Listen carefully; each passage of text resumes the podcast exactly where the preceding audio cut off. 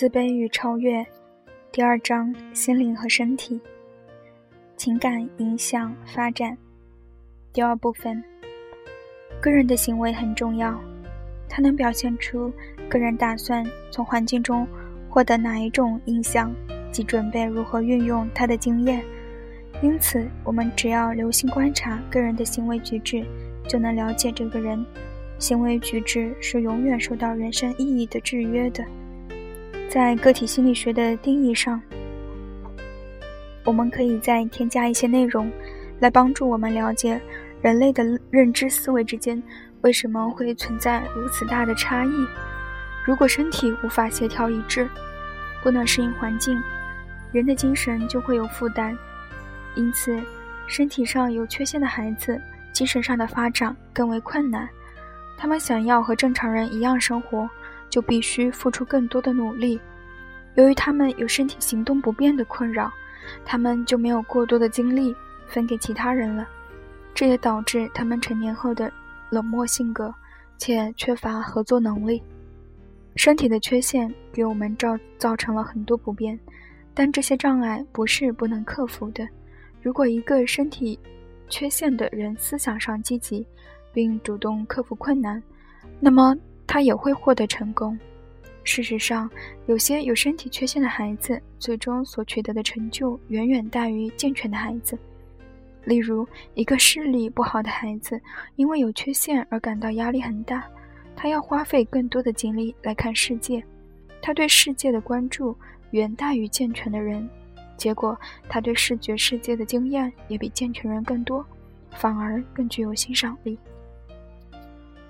很多画家和诗人就患过眼疾，但他们克服了身体的障碍，使自己的视力远高于健全人。在有些左撇子身上也能看到这种补偿现象。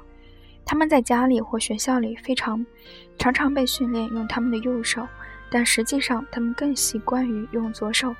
用左手画画、写字和做手工都比用右手要灵活得多。但是他们的头脑会刻意训练右手。通过头脑的不断训练，不灵巧的右手同样会变得像左手一样灵活。现实中，有很多左撇子具有绘画工艺方面的才能，因为他们找到了正确的方法，再加上积极的训练，最终将劣势转化为了优势。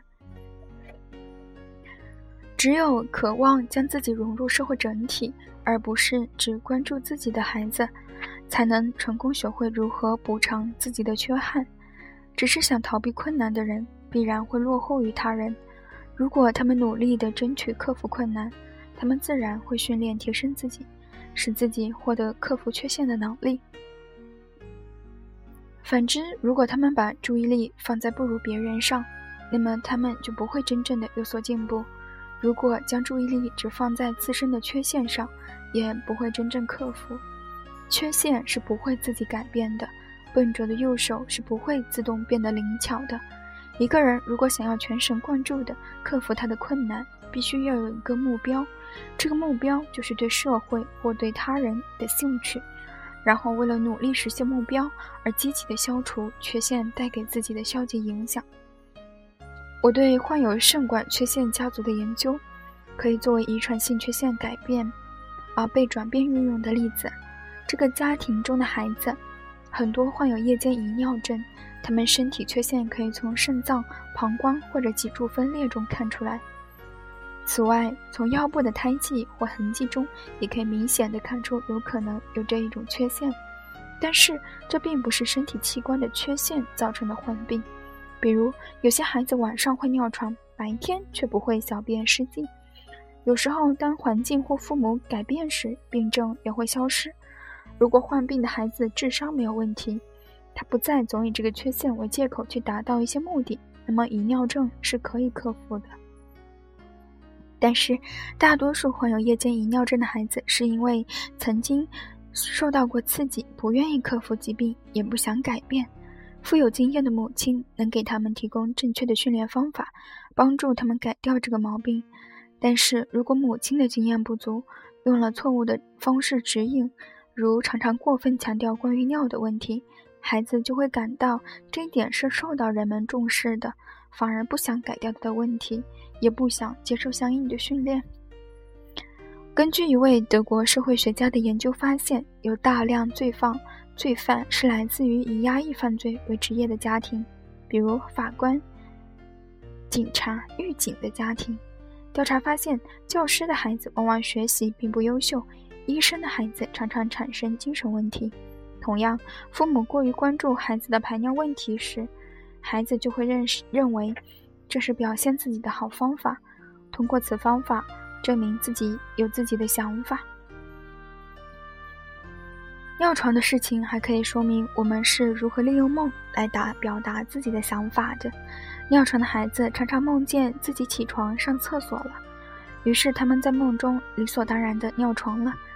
患夜间遗尿症的孩子想通过尿床来吸引别人的注意，让别人听从他，像白天一样注意到他。有时候。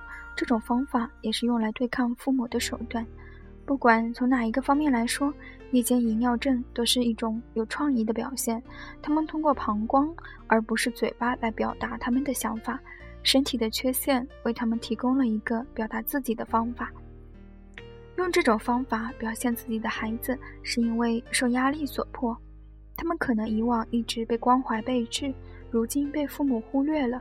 或是家里有一个有另外一个孩子出生，他认为父母对他的关爱减少了，所以他想用尿床来告诉父母：“我是一个需要被照顾的孩子。”